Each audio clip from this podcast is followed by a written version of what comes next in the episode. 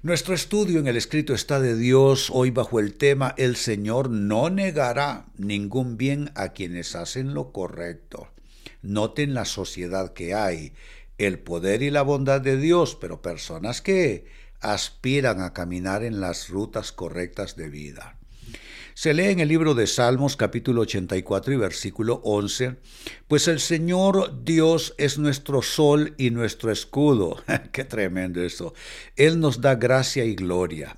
El Señor no negará ningún bien a quienes hacen lo correcto.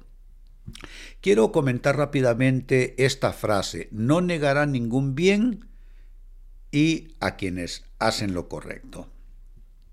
Lo que se tradujo como ningún bien, no negará ningún bien, esta palabra bien, es el hebreo tov, que se traduce como bueno, eh, es decir, un bien o una buena cosa.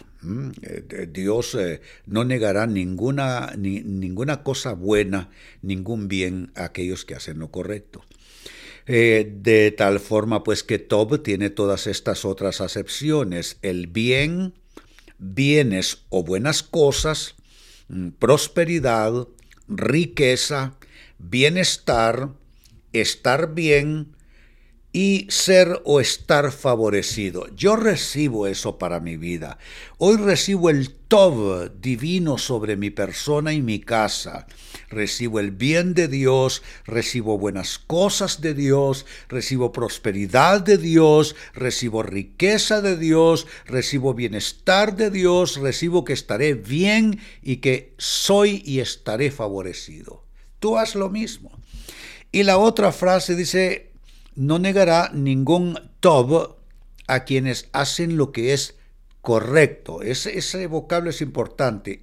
Correcto, lo que es correcto. Es el hebreo tamim, que se traduce como entero, porque exactamente así es. La persona que hace lo correcto es una persona que está moral, éticamente y espiritualmente entero.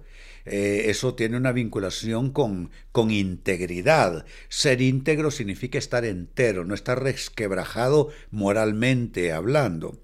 Pues bien, también se traduce como entero, sea literal, figurada o, eh, figurativamente o moralmente hablando. Perfectamente traduce como integridad, como verdad, como sin defecto, como completo, pleno, perfecto, ah, sinceramente sano, es decir, moralmente y sin mancha y recto.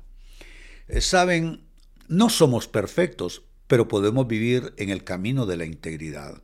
Andar en el camino de la integridad es que cuando me doy cuenta que algo no está bien, lo corrijo y lo desecho. ¿Se dan cuenta en el nombre del Señor? Pues alcen sus manos. Yo declaro esta palabra para ustedes. Pues el Señor Dios es nuestro sol y nuestro escudo. Él nos da gracia y gloria.